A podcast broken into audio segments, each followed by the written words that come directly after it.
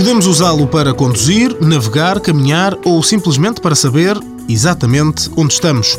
Mas afinal, como funciona, professor Nuno Crato, o GPS? É um instrumento pequeno que recebe uh, os sinais de satélites. Satélites estão numa constelação de satélites, a constelação GPS, Global Positioning System, e que mede com grande precisão a distância desse instrumento a cada um dos satélites de que está de momento a receber sinais. E sabendo, por um lado, qual é essa distância, por outro, qual é a posição exata desses satélites quando emitiram o sinal, e isso está numa coisa chamada almanac, que é uma espécie de coletânea de dados a que o GPS tem acesso, consegue determinar com grande precisão a posição exata em que está o instrumento e, portanto, o observador que o está a utilizar. Uma operação aparentemente tão complexa e recorrendo a tecnologia tão avançada seria de supor que fosse muito cara, mas na verdade, e Nuno Crato, para o reitor para a cultura científica da Universidade Técnica de Lisboa, explica porquê, um aparelho de GPS pode custar menos de uma centena de euros. Essa tecnologia é muito cara, colocar os satélites no espaço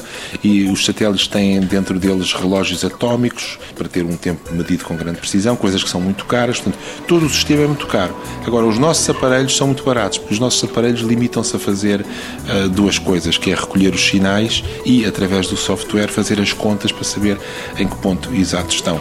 E isso é uma coisa que custa um euro, dois euros, na realidade. O resto é, são custos de software software. O sistema de GPS está totalmente operacional desde 1995.